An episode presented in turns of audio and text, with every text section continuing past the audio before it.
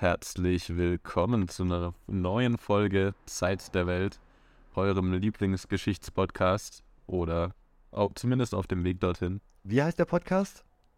Alle Zeit der Welt. Ah, danke. Wir haben uns heute ein bisschen ein anderes Format überlegt als sonst. Ähm, wir sind auch gerade noch auf der Suche nach einem geeigneten Format für die Geschichten, die wir da eigentlich erzählen wollen und ähm, für die historischen Ereignisse. Eigentlich sind wir auf Format, äh, auf der Suche nach einem Format für diesen Podcast und probieren jetzt heute einfach mal was Neues aus. Und zwar haben alle drei, Jonas, Johannes und ich, ähm, verschiedene Themen vorbereitet, Irrtümer, Missverständnisse aus der Geschichte, ähm, die wir euch jetzt kurz vorstellen wollen. Ja, könnt ihr auch noch kurz was zu sagen. Vielleicht wird scheiße, vielleicht wird's gut, mal schauen. Man weiß es nicht, aber ich bin gespannt, was ihr vorbereitet habt. Wer fängt an? Jonas steigt mal ein, der freut sich. Ich dachte, oh Gott, soll ich anfangen? Okay. Ich habe tatsächlich mal was aufgeschrieben dafür. Halleluja. Genau, also ich möchte mit etwas äh, einsteigen, mit einem Mythos, der sich bis heute eigentlich hartnäckig hält, der immer noch in den meisten Lehrbüchern so zu finden ist. Und ja, es geht um was sehr Grundsätzliches, und zwar um die Menschheitsgeschichte und oh, ja, uh, und, und deren Unterteilung in Entwicklungsstufen, die, die als klar voneinander abgetrennt betrachtet werden. Spannendes Thema. Erstmal. Cool. Genau, also das ist sowas, damit ist jeder, das hat jeder schon mal gehört.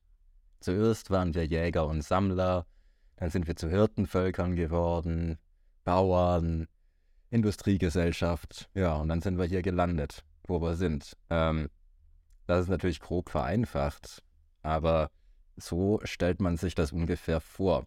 Dabei ist die Menschheitsgeschichte aber gar nicht so linear verlaufen, wie ich sie es dargestellt habe. Und ich wollte jetzt eigentlich nochmal diese allgemein verbreitete Vorstellung oder Erzählung von der Menschheitsgeschichte ausführen.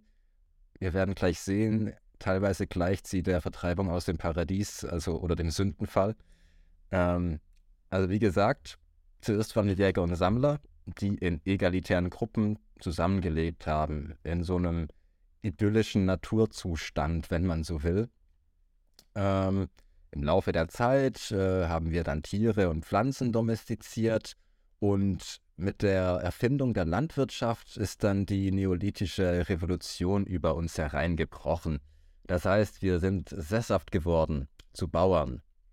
Die Nahrungsmittelproduktion ist angestiegen, die Bevölkerung ist in einem atemberaubenden Tempo gewachsen, äh, weil auch Frauen aufgrund der Nahrungsmittelsicherheit öfter Kinder gebären konnten aber gleichzeitig nahm auch die Ungleichheit zwischen den Geschlechtern zu, ähm, sodass sich dann einige Stämme zu hierarchischen Gesellschaften, zu Stammesfürstentümern entwickelt haben, die dann Kriege um Ressourcen führten.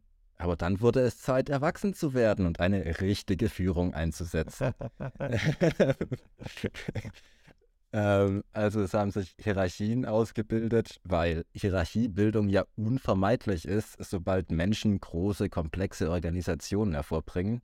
Und außerdem haben wir dann mit der Sesshaftwerdung das Konzept vom Privateigentum kennengelernt. Und aus dem ist dann natürlich die Notwendigkeit entstanden, einen bürgerlichen Staat zum Schutz des Eigentums zu, zu gründen. Ja, das sind wir hier gelandet. Das hört sich alles so unentrinnbar an. Also am Anfang dieser, dieser Urzustand, der da beschrieben wird, basiert so ein bisschen auf dieser Vorstellung vom edlen Wilden. Äh, also eine sehr äh, idealisierte, romantische Vorstellung. Die uns auch beim Schamanismus in der Scham Schamanenfolge immer wieder äh, korrekt begegnet korrekt. ist. Ja. Korrekt. Ähm, und dass dann dieser edle Wilde durch äh, durch eine Technik, jetzt, also jetzt die Landwirtschaft in dem Sinne verführt und aus dem Paradies gerissen wurde. Das beruht so grob auch auf Rousseau, der das ähnlich behauptet hat, aber er hat nie behauptet, dass es diesen unschuldigen Naturzustand jemals gegeben hätte. Im Gegenteil, er hat darauf bestanden, dass es sich um ein Gedankenexperiment handelt. Ähm, ich zitiere ihn mal kurz. Man darf die Untersuchungen, in die man über dieses Thema eintreten kann, nicht für historische Wahrheiten halten, sondern nur für hypothetische und bedingte Überlegungen, die mehr dazu geeignet sind, die Natur der Dinge zu erhellen, als ihren wirklichen Ursprung aufzuzeigen. Also ihm ging es vor allem um die Frage, warum uns unser angeborenes Streben nach Freiheit immer wieder zu einem spontanen Marsch in die Ungleichheit führt. Ja, und auf Rousseau beruhen eben viele dieser Ursprungserzählungen der Menschheitsgeschichte. Es gibt aber noch das Gegenstück zu ihm. Das bildet dann Hobbes. Ähm, für ihn ist der Urzustand der menschlichen Gesellschaft äh, notwendigerweise ein Krieg alle gegen alle, ähm, der nur durch die Schaffung einer absoluten, souveränen Macht überwunden werden konnte. Also für ihn ist der Mensch von Natur aus egoistisch und kriegerisch. Ähm, also vom edlen Wilden bleibt nur noch der Wilde und seine Triebe müssen daher durch starke Institutionen, durch Hierarchien eingehegt werden. Und Hobbes ist auf diese Idee interessanterweise gekommen, als er feststellte, dass die einzigen Menschen, die der Autorität eines Königs nicht unterworfen waren, natürlich die Könige selbst waren. Und diese mhm. Könige mhm. schienen sich einander stets zu bekriegen. Also musste das für ihn logischerweise unser Urzustand gewesen sein. Also, das sind jetzt beides nicht so wirklich ansprechende Erzählungen unserer Menschheitsgeschichte. Und ähm, beide entsprechen auch nicht den Fakten, die wir haben. Aber ich kann auch schon mal sagen, dass so bekannte zeitgenössische Geschichtserklärer wie zum Beispiel Yuval Harari oder Jared Diamond, ähm, die rufen sich trotzdem immer wieder darauf, also vor allem auf Rousseau. Der ist sehr beliebt. Immer noch. Und dieser Gedanke, denke ich, findet sich indirekt eben in vielen, der wurde eben auch von der historischen Forschung am Anfang aufgegriffen, indem äh, in Europa zum Beispiel, war sehr eurozentristisch ursprünglich und es ist es oft immer noch, ähm, eben gesagt wurde, na, ich habe auf der, in der tiefsten Schicht habe ich äh, Gegenstände gefunden von Jägern und Sammlern und dann habe ich da drüber irgendwo Häuser gefunden oder Überreste von, von einer Gesellschaft, die offensichtlich Tierhaltung betrieben hat und Landwirtschaft betrieben hat und dann wurde davon ausgegangen, dass da quasi auf diesem Ort die Leute sich immer vom einen zum nächsten weiterentwickelt haben, dass es sich da teilweise um ganz unterschiedliche Menschen gehandelt hat, die vielleicht in Kontakt miteinander standen, vielleicht auch nicht und diese ähm, diese Gleichzeitigkeit, da wirst du sicherlich noch drauf kommen, dass eben äh, in Me die meiste Zeit alles gleichzeitig existiert und ähm, genau, in der, in der, Steinzeit wurde nicht nur mit Stein gearbeitet, so. Genau, darauf komme ich auf jeden Fall noch. Und also dieser Urzustand, von dem da äh, beide Rousseau und Hobbes fabulieren, der hat so nie existiert. Und um jetzt diese, ja, um diese Vorstellung der Menschheitsgeschichte aufzulösen, beziehe ich mich auf ein Buch, ähm, das ich schon vor einiger Zeit gelesen habe. Ich glaube, es kam letztes Jahr raus. Äh, das heißt Anfänge, eine neue Geschichte der Menschheit von David Graeber, Rest in Peace, und David Wancrow. Äh, Graeber war Anthropologe und Wancrow ist Archäologe. Äh, ist sehr erhellendes Buch und sie, ja, sie gehen genau dieser Frage nach. Graeber war einer der, der wenig guten Anthropologen. Ja, auf jeden Fall. Hat noch, äh, hat noch viele andere coole Bücher geschrieben. Ja. Ich bin David Graeber mal betrunken in Tübingen über die Straße gelaufen. Kein Scheiß. Der war da für eine Konferenz, das war am Anfang meines Studiums. Und da kannte ich David Graeber noch gar nicht, aber ich war mit Chris in der Stadt saufen und äh, plötzlich fängt Chris laut an zu schreien: Alter, da ist David Graeber, da ist David Graeber. Und ähm, ja, Erst später habe ich dann begriffen, ähm, wem ich da eigentlich über den Weg gelaufen bin. Egal wie du dich verhalten hättest, er hätte sein nächstes Buch direkt mit integrieren können. Du wärst da ein, ein, ein, ein super Anschauungsbeispiel der Spezies Mensch gewesen in dem Moment. Ja, wäre das erst gewesen. Wenn du schon alles in Tübingen getroffen hast, betrunken, das ist Wahnsinn. müssten wir mal sammeln. Zunächst mal, diese Einteilung in Entwicklungsstufen ist natürlich eine krasse Vereinfachung. Also das ist auch so dieses Throwback zum Schamanismus, ähm, der ja auch eine krasse Vereinfachung ist äh, und die so nicht haltbar ist. Wie Johannes es auch schon gesagt hat, ähm, hat vieles einfach gleichzeitig stattgefunden. Also also die neolithische Revolution, die Sesshaftwerdung infolge der Landwirtschaft, dass das war so ein Prozess, der hat tausende Jahre in Anspruch genommen. Und so diese Zwischenzeiten, die werden gar nicht berücksichtigt. Und, und der macht halt auch nur an, diese, die, diese Sesshaftwerdung macht halt auch nicht überall Sinn. Wenn du in der zentralasiatischen Steppe sitzt, dann musst du da nicht dein Feld aufmachen, weil da kommt der Winter und dann ist alles kaputt. Also da, es gibt einfach dann äh, auch klimatische Regionen, wo gewisse Lebensstile, äh, sei es nomadisch, sei es Jäger und Sammler zu sein, einfach viel Sinn machen. Ja. Genau, und in dem Buch wollen Graeber und Vancrow auch weg von dieser starken Betonung der Eigentumsverhältnisse in, in diesen Ursprungsgeschichten. Ähm, also in dem Fall ist auch die Landwirtschaft, die so als einschneidendes, als das einschneidende Erlebnis eigentlich dargestellt wird. Äh, dabei war sie über Jahrtausende oftmals nur so ein Nebenerwerb. Also man muss sich auch vorstellen, eben wo die Menschen gelebt haben, in so einem Überschwemmungsgebiet bietet sich das natürlich an, den fruchtbaren Schlamm im Frühjahr zu nutzen, im Sommer zu ernten und dann Herbst, Winter äh, wieder als äh, Jäger-Sammler zu leben.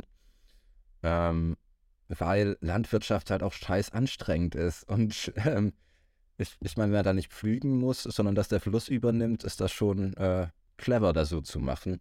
Man könnte Rousseau wahrscheinlich unterstellen, dass einfach nur aufgrund dadurch, dass er so ein Vordenker der französischen Revolution war, die ja wahrscheinlich mit die erste also wo tatsächlich in Europa Eigentumsverhältnisse geschaffen wurden in der Französischen Republik danach. Das war quasi das große Thema des 18. Jahrhunderts, waren Eigentumsverhältnisse. Und wie kann man das aufstrebende Bürgertum mit dieser aristokratischen Ordnung vereinen oder kann man das eben nicht? Und die Französische Revolution kann auch als quasi großer, großes Umdenken in, in, in den Grundlagen von Eigentum. Wofür ist der Staat da? Ist er ist der da, um dem König zu dienen oder ist er dafür da, ähm, um, um Eigentumsverhältnisse zu schützen? Ne? Und äh, wir leben jetzt in dieser wunderbaren Form, wo es um das Schützen von Eigentumsverhältnissen geht. Herzlichen Glückwunsch. Ähm, ja. Äh, sie hat den Siegeszug äh, ange, angetreten und das ist auf jeden Fall ein großer Teil der westlichen Demokratie, der oft nicht mitgedacht wird, dass das eben eine der Basen ist. Und da, also man mag es Rousseau verzeihen, es macht Sinn, dass er sich die Welt so erklärt hat, aber es ist natürlich nicht auf echte Geschichte anwendbar. Wie so oft sind so Erklärungsversuche über die Geschichte sagen die mehr aus über die Menschen in der Zeit, in der diese Versuche gemacht werden, wie sie tatsächlich über historische Ereignisse aussagen. Das ist wie mit dem Fall von Rom. Es gibt, es gibt tausende Bücher über den Fall von Rom und jedes von ihnen reflektiert die Zeit und die Probleme der Zeit, in der es geschrieben wurde, nicht wirklich die Probleme von Rom. Das muss man dabei immer bedenken. Das ist ein sehr guter Punkt. Ähm, sie fokussieren sich in dem Buch nicht so krass auf ähm, Eigentum oder Sachzwänge, kommt auch teilweise vor, aber weniger ähm, weil diese Fokussierung auf Eigentum, auf Haben, auf Objekte ist halt, wie schon gesagt, ein sehr eurozentristischer Blick auch auf die Geschichte.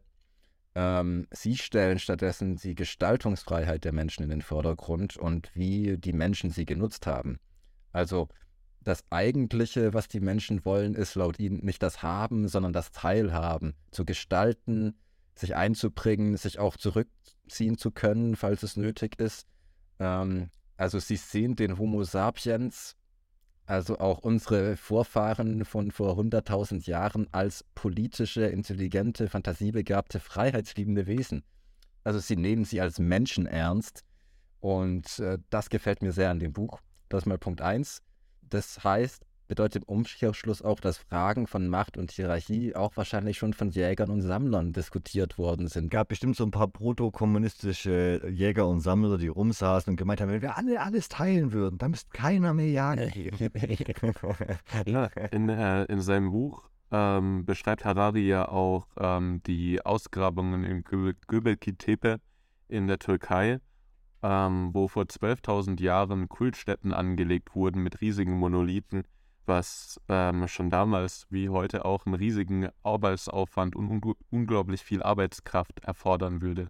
Und ähm, seine Theorie war, und die archäologischen Ausgrabungen und Entdeckungen, die dort gemacht wurden, sprechen auch dafür, dass die Sesshaftwerdung dadurch erforderlich wurde, um solche Monumente zu schaffen, also um die ganze Arbeitskraft zu versorgen, um diese Monolithen diese tonnenschweren Monolithen dorthin zu äh, frachten, ähm, die wurde über die Landwirtschaft, also die Sesshaftwerdung ermöglicht. Also der Wille der Menschen, diese Kultstätte anzulegen, ähm, hat es notwendig gemacht, Landwirtschaft zu betreiben. Das die These ist leider überholt. Das Bullshit, ja. danke, Jörg.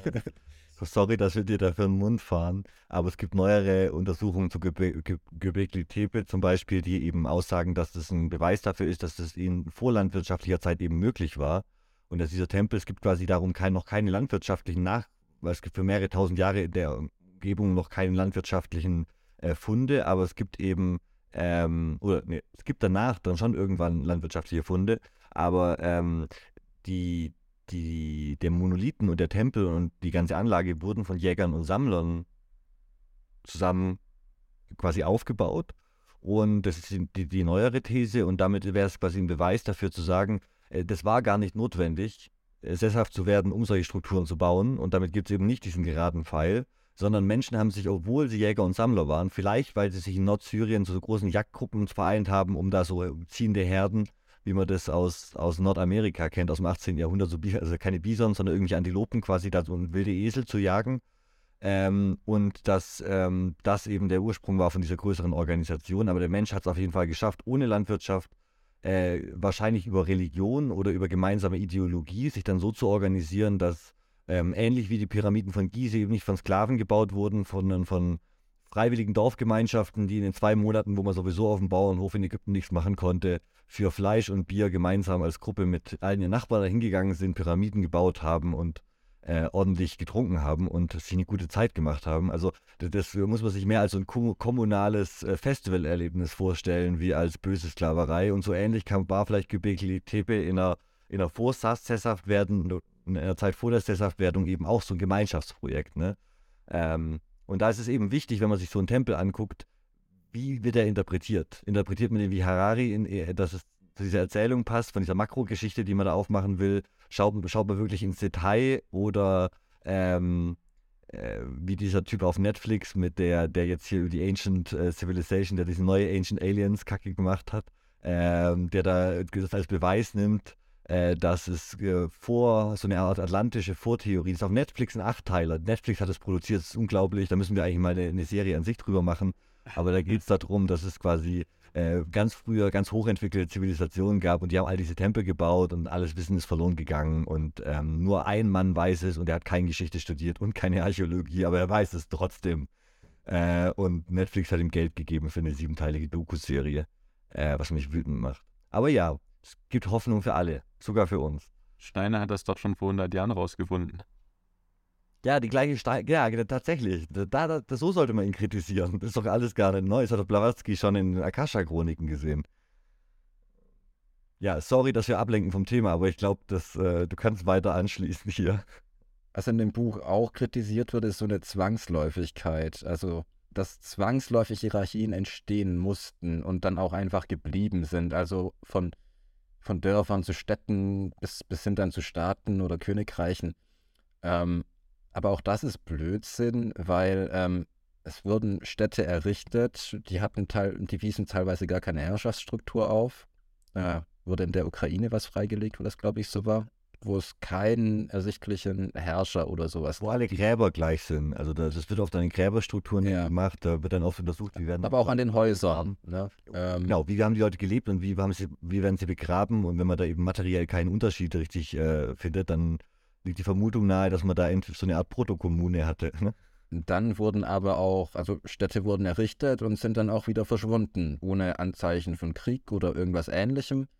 Und Jericho, das, berühmtes Beispiel.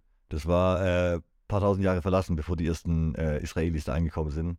Ja, und das muss ja nicht zwangsläufig bedeuten, dass ein Niedergang stattgefunden hat, sondern kann ja auch sein, dass die Menschen sich einfach für eine andere Form des Zusammenlebens entschieden haben. Vielleicht hatten sie keinen Bock mehr auf ein Anführer, offen, König, whatever und haben gedacht, nö, keine Lust mehr darauf. Verlassen wir mal die Stadt, leben wir wieder als Jäger und Sammler. Also es, die, die Menschen haben ja auch drüber nachgedacht und das ist, ich, ich finde das schön, dass sie, ja, dass sie unsere Vorfahren als Menschen also annehmen, wie sie sind und sie als politische Wesen begreifen. Ich glaube, das ist essentiell auch. Und dass es eben immer, dass viele Dinge gleichzeitig stattgefunden haben, dass dieser Urzustand, der da anfangs postuliert wird, sehr viel komplexer war, dass es da auch komplexe Strukturen gab, eventuell auch Hierarchien natürlich, manches auch saisonal bedingt. Ich habe vielleicht mal ein schönes Beispiel, ist ähm, bei den Inuit, Ähm, die sind über den Sommer, jagen sie Karibu, fangen Süßwasserfische und sowas und sind in kleinen Familienverbund äh, streng patriarchal strukturiert.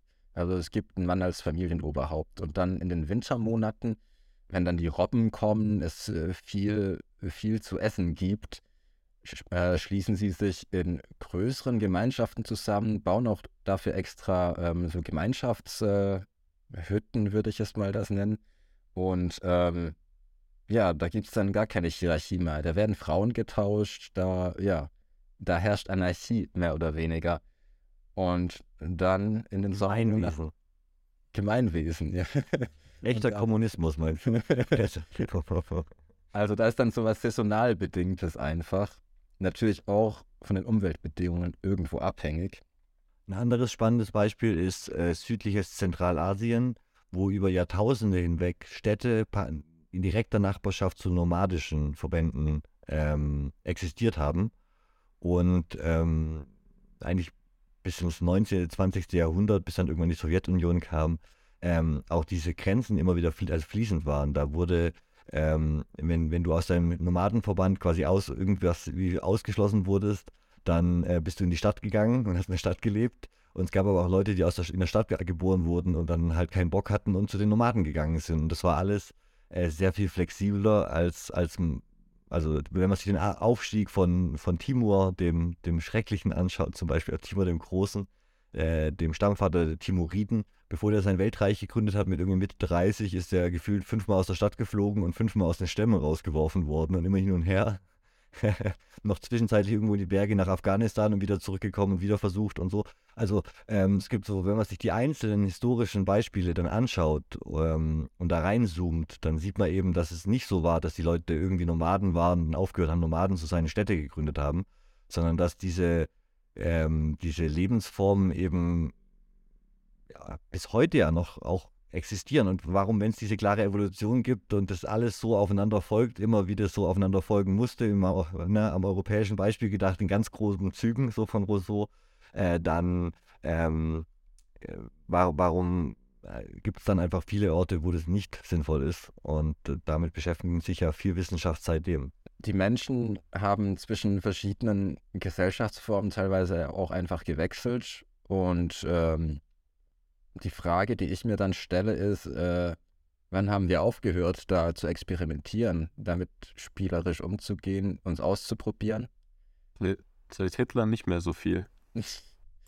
ja, aber es fühlt sich sehr festgefahren an. Also man kann sich ja kaum vorstellen, wie man, also wie wir anders leben könnten. Und ich finde, dass das auch eine wichtige Frage für die Zeit oder für, für die Zukunft sein wird. Schon für jetzt im Prinzip. Um, ähm, ja gut, alternative Lebensformen, spätestens seit der 68er-Bewegung sind Rapper. voll im Kind. Rapper. die haben Rapper, Reichsburger, Yogi-Bären.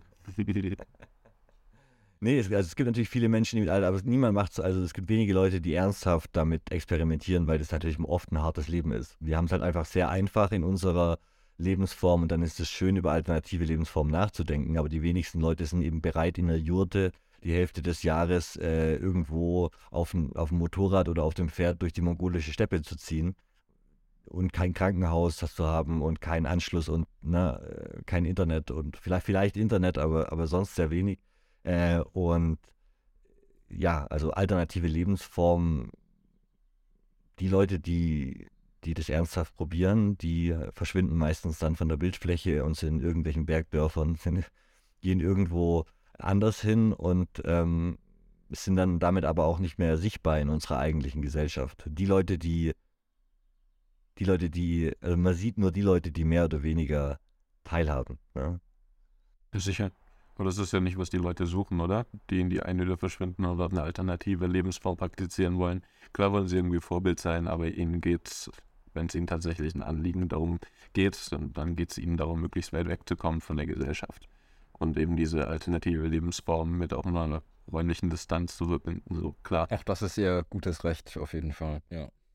Aber das sorgt dann halt dafür, dass so man, man in den meisten Städten oder Dörfern eben wenig alternative Lebensentwürfe ja. sieht, ne? Also, ja, ähm, das stimmt. Ja. also wirklich Alternativen. Also echt, das ist ja genau. nicht die, die eine mit den roten Haaren im Dorf so. Ich möchte jetzt doch noch ein Zitat vorlesen. Und zwar ist das von einem Franzosen, La Hontan. Der hat über die, über die amerikanischen Ureinwohner geschrieben, die schon mal in Europa gewesen waren, entweder als Galeerensklaven oder teilweise sind auch Politiker nach Frankreich gekommen und haben dort äh, gesprochen. Und über die schreibt er jetzt über jene Ureinwohner, die schon mal in Frankreich gewesen seien, dass sie uns andauernd neckten mit den durch den Geldverkehr ausgelösten Missständen und Unordnungen, die sie in unseren Städten beobachtet hatten. Es hat keinen Sinn, ihnen entgegenzuhalten, wie nützlich die Institution des Privateigentums als Stütze der Gesellschaft ist. Sie ziehen alles, was man dazu sagen kann, ins Lächerliche. Kurz, sie streiten und kämpfen nicht, noch beleidigen sie einander. Sie spotten über Kunst und Wissenschaft und lachen über die Rangordnung, die bei uns herrscht. Sie bezeichnen uns als Sklaven und nennen uns arme Seelen, deren Leben wertlos ist, weil wir uns selbst erniedrigen, indem wir uns einem Manne, dem König, unterwerfen, der alle Macht besitzt und durch kein Gesetz als seinen eigenen Willen gebunden ist. Ähm also in dem Buch gibt es einige dieser Zitate, wie die absolut kein Verständnis für die Europäer haben. Und aus dieser indigenen Kritik ähm, sind dann auch irgendwie die Werte der Aufklärung geworden. Das wollte ich noch kurz einbringen. Ja, ich denke, man braucht einfach so die Denkfigur der, des linearen Wachstums oder des Kontinuums, auf dem wir uns irgendwie bewegen, durch die Geschichte von verschiedenen Phasen, die wir durchlaufen, um jetzt endlich hier mit beiden Beinen fest verankert in der Moderne stehen all den Ballast hinter uns gelassen haben, all die Mythen, all die Geister, die uns die letzten Jahrtausende umnachtet haben. Und ähm, ja, ähm, wir können dann eigentlich auch übergehen gleich zu meinem Thema. Das würde da vielleicht an dieser Stelle ganz gut reinpassen. Ich habe ein bisschen was anderes vorbereitet. Ähm, anhand einer Person und der Lebensgeschichte eines besonderen Menschen ähm, versuche ich mit einem scheinbaren Widerspruch aufzuräumen, nämlich dem Widerspruch zwischen, ja, sagen wir mal, Spiritualität und Wissenschaft, zwischen okkulter Begeisterung und dem Wunsch, zum Mond zu fliegen. Ähm, ja, es geht um Jack Parsons. Ich weiß nicht, habt ihr den, den Namen schon mal gehört? Irgendwie schon mal gehört, aber ich. Ich glaube, von dir mal irgendwann gehört, kann das sein? das kann gut sein der geistert mir auch schon seit, äh, seit ein paar Jahren in meinem Kopf rum. Es äh, hat, äh, hat ein faszinierendes Leben geführt. Ist Anfang des 20. Jahrhunderts geboren in den USA und äh, hat sich schon als Kind für Astronomie interessiert und hat zu den Sternen raufgeschaut und hat sich wahrscheinlich gedacht und hat sich gewünscht, dass er endlich mal diese Erde verlassen könnte und zu den Sternen hinaufliegen könnte. Ähm, währenddessen hat er als kleines Kind schon mit einem Schulfreund äh, Raketen gebaut, hat mit Sprengstoff äh, schon früh experimentiert. Ähm, ich weiß nicht, wie er die Ein Kindheit kleiner überlebt. Werner von Braun.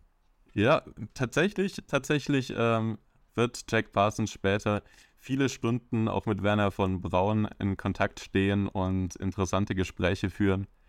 Ähm, ja, aber noch ist Jack Parsons ein unschuldiger, raketenbegeisterter Schuljunge, der sich nichts lieber wünscht, als endlich mal mit einer seiner selbstgebauten Raketen ähm, ins Weltall zu fliegen, hinauf zu den ganzen Sternen. Und die Begeisterung hat er sein Leben lang nie verloren. Er hat ähm, Chemie studiert und ähm, ist in dieser Studienzeit auch in Kontakt mit einer okkulten Gesellschaft gekommen, die in den USA damals auch an Popularität gewonnen hat, nämlich Telema und dem ähm, orientalischen Templerorden, ähm, der von Alistair Crowley, einem berühmten äh, britischen Okkultisten, äh, geleitet wurde. Also über Alistair Crowley könnten wir mal eine eigene Folge machen. Aber ja, er war so, so Nachfolger ähm, Helena Blavatskys. Er hat äh, die Scharen, also Leute, Menschen um sich geschart. Millionen von Menschen äh, sind seinem Kult beigetreten ähm, der ja, sich viel mit Sexualmagie auseinandergesetzt hat. Sie wollten die Kraft des Orgasmus nutzen, um diese freigesetzte Energie zu bündeln und damit ähm, Magie mitzuwirken. Magic äh, mit CK geschrieben in diesem System. Ja, damit kann ich mich identifizieren. Ja. ähm, ja, und Jack Parsons ist äh, sehr interessiert daran und gemeinsam mit seiner Frau, die er früh heiratet, ähm, tritt er dem Orden bei, in dem auch Polygamie praktiziert wird, ähm, da Alistair Crowley auch die Ehe für die, das schlimmste Gräuel der Gesellschaft ähm, äh, bezeichnet. Und ähm, ja, die, es ist also eine wilde Orgie, so im Beginn des 20. Jahrhunderts, in den 20er, 30er Jahren, in denen Jack Parsons dann ähm, in verschiedene Logen eintritt, in den Graden aufsteigt und gemeinsam mit seiner Frau und vielen anderen Frauen und Männern. Ähm, also ihm wird zumindest nachgesagt, dass er auf der einen Seite ein krasser Macho gewesen sei, auf der anderen Seite ähm, wurde, es gibt eine Akte vom FBI nahegelegt, dass er womöglich bisexuell sein könnte, aber das ist eigentlich, äh, eigentlich nicht so wichtig. Ähm, wichtiger wird dann, dass Jack Parsons ähm, eine andere Frau kennenlernt in diesem Orden, beziehungsweise über seine Frau, nämlich die Schwester seiner Frau, ähm, die gerade mal 16-, 17-jährige äh, Helen, die er, die er heiratet, die Helen, die Schwester seiner vorherigen Frau, die natürlich aus gegebenem Anlass äh, Jack Parsons verlässt und dann äh, führen Helen und Jack Parsons eine Weile eine ganz gute Beziehung und äh, praktizieren da weiter ihre Sexmagie in dem telemitischen Orden in den USA, äh, bis dann eine weitere Person in das Leben von Jack Parsons tritt, und zwar der Gründer von Scientology, Ron L. Hubbard. Ähm, der Daher kenne ich den Namen. Daher kenne ich den Namen. Jetzt weiß ich es wieder. Ja, ja, ja. Ja. also der Gründer von Scientology äh, kommt mit Jack Parsons, dem mittlerweile Chemiestudenten, dem raketenbegeisterten Okkultisten in Kontakt. Die beiden freunden sich an und äh, letztlich verlässt wiederum ähm, äh, Helen, also Jack Parsons neue, noch minderjährige Frau, ähm, Jack Parsons für Ron L. Hubbard. Die Frau hat eine sehr spannende Dating auf jeden Fall. Ähm, ich will mich fernhalten. Wenn die, wenn die auf dich steht, wirst du, wirst du Schlimmes anrichten und mindestens eine Sekte gründen oder, oder schlimm.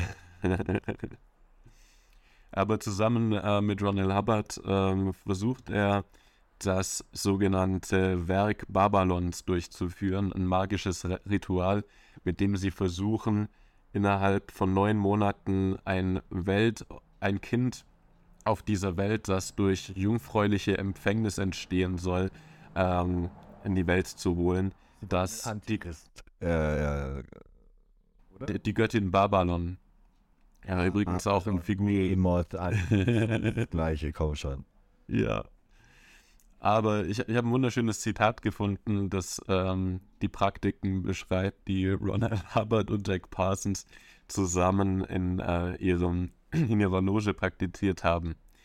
Im Dezember 1950 begann Parsons eine Reihe von Ritualen auf der Grundlage henurischer Magie, bei denen er auf magische Tafeln masturbierte, begleitet von Sergei Prokofjews zweitem Violinkonzert. Er beschrieb diese magische Operation als Babylon Working und hoffte, die Inkarnation der telemitischen Göttin Babylon auf die Erde zu bringen. Er erlaubte Hubbard, als sein Schreiber teilzunehmen, da er glaubte, er sei besonders empfänglich für magische Phänomene wie Richard Metzger beschreibt, holte sich Parsons im Namen des spirituellen Fortschritts einen runter, während Hubbard auf der Astralebene nach Zeichen und Visionen Ausschau hielt. oh Gott. Das ist aber ein Anfängerfehler, das funktioniert nur bei Beethovens Fünfter. ja, es wird, wird, wird dann noch schlimmer, weil äh, Ronald Hubbard schon früh seine, äh, seine hinterlistigen ähm, seine, seinen hinterlistigen Charakter ähm, zeigt, weil er mit Helen und äh, Jack Parsons zusammen einen Bootsverleih in Florida gründen will. Und da er selbst kein Geld hat, äh, Jack Parsons um 20.000 Euro bittet, also sein ganzes Erspartes. Und ähm, er kauft dann tatsächlich drei Boote, aber brennt auch gleichzeitig mit dem restlichen Geld und äh, Helen durch. Und die drei wollen sich, äh, zwei wollen sich ein schönes Leben in Florida machen aus Trotz ähm, versucht dann Jack Parsons äh, einen Fluch äh, über die beiden zu legen. der anscheinend auch Erfolg hatte, weil ein Unwetter den Mast äh, Ronell Hubbards und Helens zerbricht und die beiden von der Küstenwache gerettet werden. Das kommt dann auch vor Gericht. Äh, Ron, ähm, Jack Parsons bekommt ein paar tausend Euro Entschädigung, aber nicht mehr, weil Helen droht, ihn anzuzeigen, weil sie noch minderjährig war, als äh, die beiden das erste Mal verkehrt haben. Ähm, yo. Aber dazu muss man sagen, dass L. Ron Hubbard sein ganzes Leben ein Riesenfan war und sich dann am Ende seinen, seinen Traum von seiner privaten Navy erfüllen konnte, nachdem er immer noch bis heute claimt, oder heute ist er tot, aber Scientology behauptet immer noch, dass L. Ron Hubbard ein Kriegsheld im Zweiten Weltkrieg war und im Alleingang zwei japanische U-Boote versenkt hat. Tatsächlich hat Hubbard, so ein kleines Coast Guard ähm, äh, Boot am Ende irgendwo vor, vor der Washington-Küste, äh, im Atlantik, äh, im Pazifikküste, ähm, auf Patrouille hatte, hat einfach zwei Tage lang gegen so einen Baumstumpf gekämpft, der alte Pazifiker, und äh, Bomben, einen Haufen Bomben auf diesen Baumstumpf geworfen und behauptet, er hätte zwei japanische ähm, Schiffe versenkt, die aber nie gefunden werden konnten. Wo auch alle anderen der Meinung waren, relativ schnell, der sollte nicht mehr. Also, auf Astralebene bestimmt. Aber genau. Äh, ja. Ich, ich, finde, ja. äh, ich finde, er sieht immer so aus, als hätten Alex Jones und das Samson Kind gezeugt. immer noch der Autor, Jonas, äh, der am meisten Science-Fiction-Bücher geschrieben hat. Er hält, glaube ich, das ist tatsächlich, glaube ich, ein echter Fakt über ihn, dass er immer noch ähm, die meisten publizierten Bücher hat, weil er halt so Pulp Fiction geschrieben hat, so Groschenromane damals und hunderte Bücher ja publiziert hat. Und äh, ja, ja, also die Folge zu L. Ron Hubbard, Scientology, wird auf jeden Fall auch noch kommen. Wenn uns die Anthroposophen nicht direkt verklagen, dann, dann werden es ja Scientologen. Ja, aber neben seinen ganzen Ritualen, ähm, seiner Magie, die er scheinbar gewirkt hat, neben den Orgien, war er tatsächlich, tatsächlich ein sehr kredibler Raketenwissenschaftler, der von seinem Schulfreund, mit dem er früher im, äh, im Hinterhof schon Raketen gebaut hat, äh, an die Universität nach Kalifornien gerufen, wo sie das Jet Propulsion, ähm, Jet Propulsion Laboratory gründen ähm, das ist so die erste Forschungsstätte, in der Menschen tatsächlich daran arbeiten, Raketenantrieb nicht nur für Flugzeuge zu entwickeln, sondern auch, der wird später für die ganze Luftfahrttechnik entscheidend sein, um Antriebswerke zu erfinden, um Menschen auch potenziell ins All zu schießen. In dem Zusammenhang hat, er, hat Jack Parsons dann eben auch mit äh, Werner von Braun äh, kommuniziert, der ja maßgeblich am Manhattan-Projekt äh, beteiligt war. Ähm, um die Atombomben dann äh, auch zu entwickeln. Aber Jack Parsons war auf jeden Fall ähm, ein abgefahrener Mensch, der so zwischen okkulter Begeisterung und wirklich wissenschaftlicher Erkenntnis geschwankt hat, beziehungsweise den Widerspruch, den wir heute eben so sehen, äh, nicht so verspürt hat, doch versucht, so quantenmechanische Prozesse wie Verschränkung etc. Ähm, mit magischen, magischen Kräften in Verbindung zu bringen. Letztlich ist es ja auch nicht anderes, das Ding anders zu benennen. Das ist, äh, Quantenphysik ist ja was, was, was sich unserer Rationalität komplett entgegenstellt, was wir nicht wirklich begreifen können. Und den, den Widerspruch, den bannern wir irgendwie in einem Wort und in, in der Sprache der Wissenschaft heißt es dann irgendwie, was weiß ich, Quarks, Verschränkung, Superposition. Und in der Welt Parsons ist das halt, naja, eine Kraft, die wirkt, eine magische Kraft. Oder ja, ich erinnere mich daran, dass ich auf mehrere Anthroposophen-Websites gestoßen bin, bei denen sie versucht haben, Quantenphysik für Steiner zu vereinnahmen. Und das aber Menschen sind, die ähm, quasi im Physik 8. Klasse-Kurs keine guten Noten bekommen würden. Und ähm, dementsprechend, also äh, ich sehe, was du sagst, aber es gibt eine lange Tradition nach Parsons von Esoterikern, quasi komplexe äh, Physik für sich zu vereinnahmen, weil 99 Prozent der Leute es nicht verstehen, mich einbegriffen aber dann zu sagen, das bedeut, muss bedeuten, dass Steiner recht hatte mit seiner Aura, ist immer dann noch ein ganz schöner Leap of Faith. Also das ist schon noch ein ganz schöner, ganz schöner Sprung im Kopf. Ja, und ja, auch wenn er ein kredibler Wissenschaftler war, hat er es fertiggebracht, sich mit 37 Jahren, äh, nachdem er rausgeworfen wurde aus der Forschungsstätte in der McCarthy-Ära, ähm, wegen Spionagevorwürfen. Erst wurde er bezichtigt, für Russland, dann für Israel zu spionieren, hat seinen Job verloren und musste dann irgendwie sich durchschlagen als, äh, als äh, Schwarzpulverproduzent, als kleiner für äh, Hollywood-Filme, für irgendwelche, ja, wo man das halt braucht, ne? Und hat sich dann in seinem Labor äh, aus Versehen selbst in die Luft gesprengt. Manche Leute zweifeln daran, dass es, äh, dass es ein Unfall war. Aber naja, können wir daraus machen, was wir wollen. Sehr spannende Lebensgeschichte und sehr spannender Einblick schon mal in zukünftige Folgen, die wir alle mal nochmal behandeln werden. Ich bin mir sicher, wir werden bestimmt bei zwei, drei Folgen in der Zukunft wieder auf Partner stoßen. Und es ist so ein kleines Leckerli, äh, quasi so ein kleiner Ausblick, thematisch. Ja, äh, dann kommen wir zum letzten äh, Überblick und das ist was, eigentlich wollte ich irgendwas Schönes machen, irgendwas, was nicht so wie unsere anderen Themen ist. Und dann war ich auf Twitter und habe gesehen, was die Leute geschrieben haben. Und dann sind wir auf Englisch, also englische Accounts und deutsche Accounts äh, untergekommen, die jetzt natürlich seit äh, Elon Musk Twitter übernommen hat, nochmal äh, auf, auf Hyperdrive gef gef gefahren werden, alle diese Accounts. Auf jeden Fall gibt es ja immer wieder Leute, die eben behaupten, ähm, dass Hitler in irgendeiner Weise Sozialist gewesen wäre, weil ja im Nationalsozialismus der Sozialismus drinsteckt. So. Und äh, das fand ich, weil wir uns in Zukunft ja noch ein bisschen mit Faschismus beschäftigen wollen, wo kommt das Ganze her und so, ähm, dachte ich, das ist vielleicht ein ganz kleiner Ausblick äh, auf diese Schiene äh, für, die, für den Themenbereich. Wo fängt man da am besten an, wie man behauptet, wenn jemand sagt, Hitler war Sozialist? Also, ähm, ich, ich fange mal mit einem Zitat an von Richard Evans, der äh, Historiker. Ähm, der 1920 schon geschrieben hat über die Namensänderung und den, den Anteil sozialistisch im Namen der Nazis. Ähm, Zitat, trotz der Namensänderung wäre es jedoch falsch, den Nationalsozialismus als eine Form des Sozialismus oder als eine Weiterentwicklung des Sozialismus zu betrachten. Der Nationalsozialismus war in gewisser Weise eine extreme Gegenideologie zum Sozialismus. Oder wie es der Historiker und Hitler-Experte Ian Kershaw vereinfacht ausdrückt, Zitat, Hitler war nie ein Sozialist. Zitat Ende. Äh, äh, natürlich. Zitat von 1920. Nein, das erste war das Zitat von 1920. Ian Kershaw ist ein aktueller Hitler-Experte, ähm, der, der noch Sachen publiziert. Genau.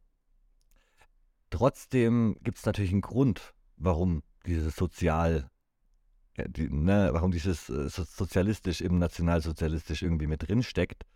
Und die vereinfachte Erklärung ist, dass für die Anhänger der Nazis, also der nationalsozialistischen Deutschen Arbeiterpartei, die Marxische Idee äh, von dem Klassenkampf durch einen Rassenkampf ersetzt wurde. Ja? Also diese Idee, dass Marx hat quasi ja die Geschichte sich dadurch erklärt, dass er gesagt hat, es gibt immer diese unterdrückte und die herrschende Klasse, die ähm, eben in einem materialistischen Kampf miteinander stecken und das, das treibt die Geschichte eben äh, voran dass es dann einen Aufstand der unteren gegen die obere Schicht gibt. Und so kommt man quasi von der einen Gesellschaftsform in die nächste. Pass, passend zu Jonas äh, erstem Thema finde ich eine, eine, natürlich eine sehr vereinfachte Idee.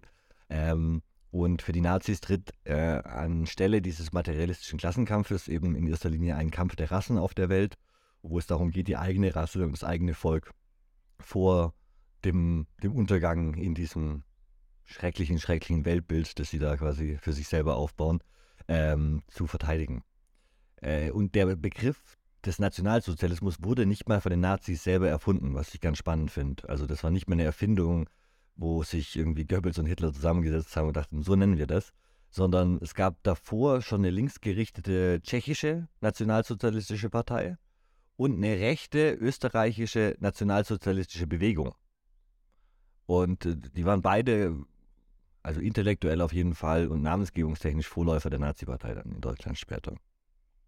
Äh, der Begriff wurde erst 1920 in die Parteibezeichnung aufgenommen, sodass aus der Deutschen Arbeiterpartei die Nationalsozialistische Deutsche Arbeiterpartei wurde. Da hat man quasi ins nahe Ausland geschaut und sich da eine Anlehne gemacht. Und das geschah zusammen mit einem Manifest, mit dem versucht wurde, die Arbeiterklasse und das Proletariat, stärker anzusprechen. Man hat damals ja auch gemerkt, als Deutsche Arbeiterpartei äh, erreicht man natürlich äh, keine äh, Mittelschichtsbürger, sondern da ist klar, man versucht, ähm, Stimmen von den Kommunisten abzugraben aus der Arbeiterklasse.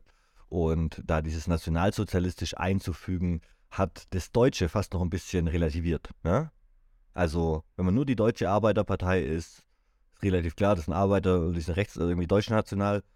Oder, aber ähm, mit dem Nationalsozialistisch davor hat man sich dann nochmal von der Konkurrenz unter den ganzen kleinen Parteien damals auch abgehoben, die es gab. Und dieser Marketing-Trick quasi, um Kommunisten in die Wählerschaft reinzuholen, wird von diesen heutigen Geschichtsrevisionisten falsch verstanden und benutzt als, als Beweis zu sagen, guck mal, das sind eigentlich Sozialisten.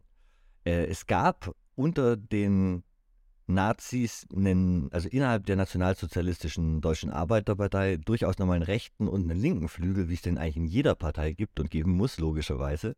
Ähm, da komme ich später nochmal drauf zurück. Da geht es vor allem um Leute wie Röhm von der SA und Otto Strasser, Gregor Strasser, so Leute, die für den linken Flügel gestanden haben, die eben äh, eine, eine Umverteilung von den reichen Eliten zur, zum Proletariat vorhatten. Äh, da aber die Oberschichten natürlich die Leute waren, die Hitler am Ende gestützt haben und Hitler persönlich da immer sehr pro Oberschicht und Industrie war ähm, und den Lobbyverbänden immer ein offenes Ohr geschenkt hat sozusagen, ähm, hat sich das nie durchgesetzt. Was mit dem passiert ist, hören wir später. In Hitlers Reden hat er selber seine Vorstellung vom Sozialismus als etwas festgelegt, äh, das nur für ausgewählte Deutsche gilt. Also der Sozialismus der NSDAP gilt nur für das eigene Volk, für die eigene Rasse quasi. Ähm, in seiner 1920 gehaltenen Rede, warum wir Antisemiten sind, fuck, die Redentitel damals, äh, behauptete er, und da sagen Leute danach, wir wussten nichts. Digga, der hat 1920 eine Rede gehalten, die heißt, warum wir Antisemiten sind, um Wähler zu gewinnen. Was denn das? ähm, also in dieser Rede behauptete er, das Judentum sei das Gegenteil des Sozialismus, da es in einer Zeit, in der, der die deutschen Arbeiter leiden würden, mit dem Kapitalismus verbunden sei.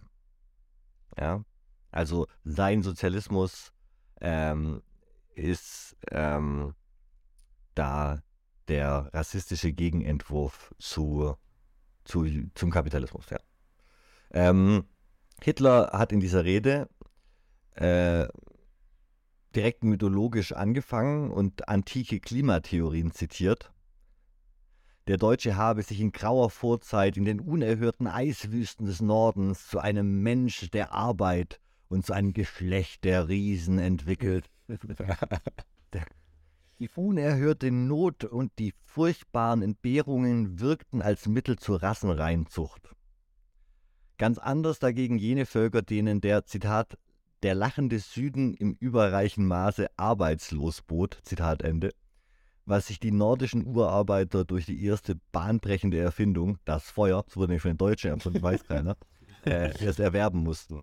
Äh, diese nordischen Erstbeherrschers des Feuers sind quasi als Gott Prometheus, der Feuerbringer, in die Mythologie von diesen ganzen Griechen und so eingegangen, weißt du? Also so unglaublich diese Rede. Unglaublich. Ich bin auf die gestoßen und konnte es nicht glauben.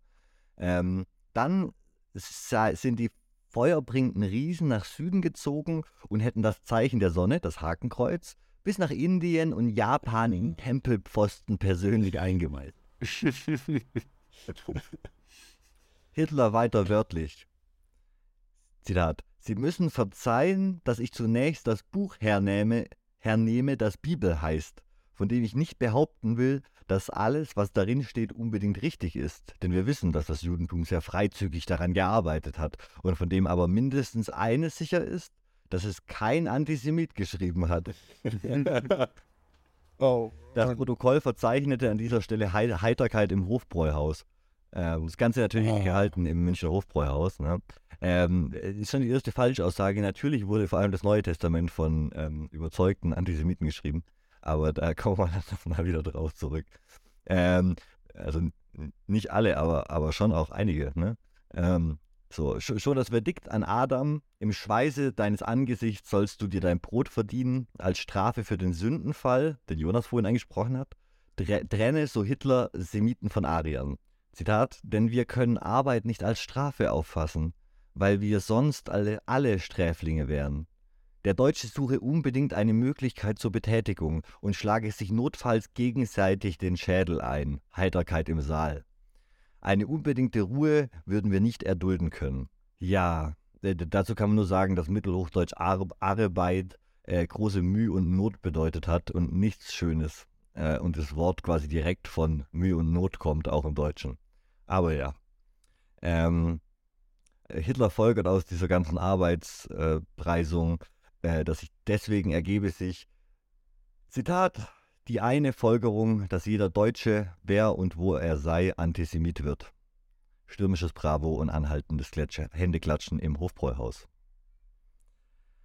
Es gelte Front zu machen gegen die gegenteilige, die semitische Auffassung des Begriffs Volk und vor allem gegen die semitische Auffassung des Begriffs Arbeit. Wenn wir Sozialisten sind, dann müssen wir unbedingt Antisemiten sein und erkennen, dass Sozialismus nur durchzuführen ist in Begleitung des Nationalen und des Antisemitismus. Deswegen heißen wir uns nationale Sozialisten, Nationalsozialisten. Und die Tat bleibt uns unverrückbar fest, sie heißt Entfernung der Juden aus unserem Volke. Ja, da, da fällt mir nichts zu ein. Da kann man nichts zu sagen, aber man kann es halt auch nicht weniger deutlich und klar sagen. Also das war 1920, das finde ich einfach beachtlich. Ja. Ne?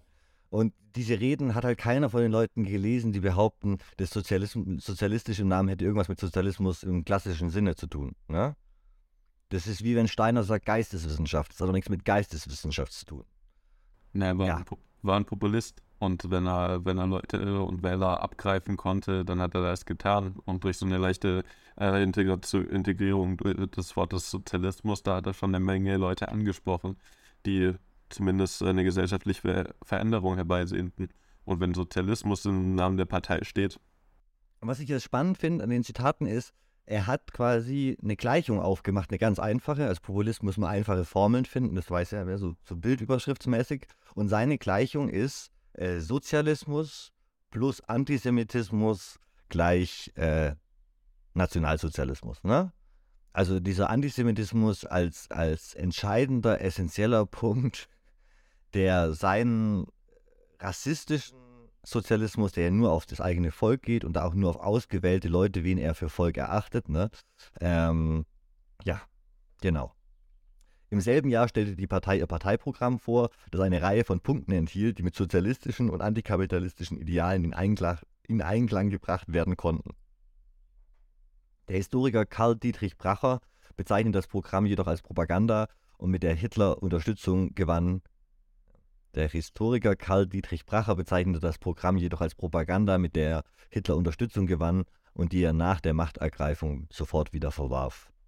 Hitler arbeitete eng mit Industriellen zusammen. 1933 hielt er ein Treffen mit einer Reihe deutscher Industrieller ab und gewann ihr Vertrauen, indem er von der kommunistischen Bedrohung sprach. Einfacher Trick. Äh, Im Gegenzug spendeten sie Millionen von Reichsmark, um die Nazi-Partei bei den anstehenden Wahlen zu unterstützen. Viele entwickelten enge Beziehungen zum NS-Regime und blühten unter der Ideologie auf. Die Familie Krupp zum Beispiel lieferte Deutschland während des Zweiten Weltkriegs Waffen und entließ bereitwillig jüdische Mitarbeiter und ihr damaliger Chef Alfred Krupp trat 1938 der NSDAP bei.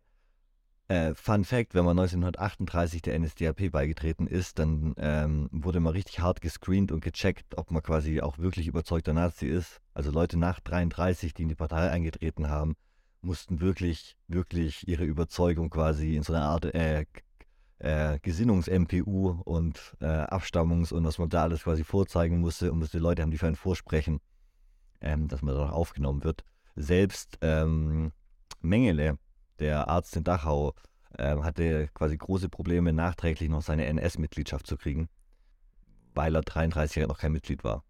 Äh, Hitler unterdrückte die Gewerkschaften und weigerte sich, die Häuser der deutschen Fürsten dem Volk zu überlassen, da er der Meinung war, dies würde die Partei in Richtung Kommunismus bewegen. Man musste quasi die Aristokratie dann weiter bewahren, um, um gute Laune zu machen. Ähm, Fun Fact zu den Gewerkschaften. Ein, die, die, die, die Gelder von den verbotenen Gewerkschaften wurden direkt verwendet, um äh, VW zu gründen. Volkswagen wurde mit Geldern von den beschlagnahmten Gewerkschaften und aufgelöst, zwangsaufgelösten Gewerkschaften gegründet. Herzlichen Glückwunsch, Volkswagen. Yeah. Ähm, Sozialisten und andere linke politische Aktivisten widersetzten sich dem Nazi-Regime und wurden unter ihm verfolgt. Die Kommunistische Partei und die Sozialdemokratische Partei Deutschlands Äh, die SPD wurde 1933 verboten und die Mitglieder all derer ein, die Macht all derer eingeschränkt, die sich der Nazi-Herrschaft widersetzen. Ein bisschen wiederholt. Viele SPD-Mitglieder wurden verhaftet, in Konzentrationslager gebracht oder nach pra Prag, Paris und London verbannt. Und der letzte wichtige Punkt ist eben, dass Otto Strasser, Gregor Strasser und Röhm, die für die Strömung des Nationalsozialismus standen, der eben einen linkeren Touch hatte, wo es darum ging, äh, immer noch antisemitisch, immer noch alles, alles wie vorhin besprochen, aber es ging eben darum, ähm, den Eliten, die Hitler so sehr umworben hatte, also gerade die Krupps oder die anderen großen deutschen Großindustriellen damals, dass man die entmachten sollte mit der SA und dann dieses Geld eben entweder dem Staat zuschlägt oder, oder verteilt unter den Volksgenossen. Ähm, und äh, diese ganze Strömung wurde dann eigentlich 1934 in der Nacht der langen Messer ähm, gemeinsam mit Ernst Röhm und anderen arbeiterfreundlichen Mitgliedern der Partei ähm, hingerichtet in einer Nacht- und Nebelaktion von der SS, die dann die Führung übernommen hat, weil es ähm, Röhm und anderen Mitgliedern Strasser ein Putsch äh, vorgeworfen wurde. Ähm, genau. So viel dazu. Ich denke, das sollte eindrücklich festmachen, warum diese Behauptung, Hitler wäre Sozialist, äh, kompletter Nonsens ist. Ja, das auf jeden Fall. Wollt ihr, habe ich noch was zu sagen zu den schönen Zitaten? Ja, das war's. Das war erstmal wieder so ein Downer, aber also. Da da Entschuldigung. ja. Das müssen wir jetzt erstmal verdauen. Aber ja, ihr könnt uns ja mitteilen, wie ihr das neue Format fandet, ob ihr euch mehr Folgen davon wünscht oder nicht. Ansonsten like, like, subscribe und share. Und äh, wir sehen uns das nächste Mal. Kommt mal noch ein bisschen auf Reddit und auf äh, Patreon. oh yeah. Und OnlyFans nicht vergessen. Bis bald.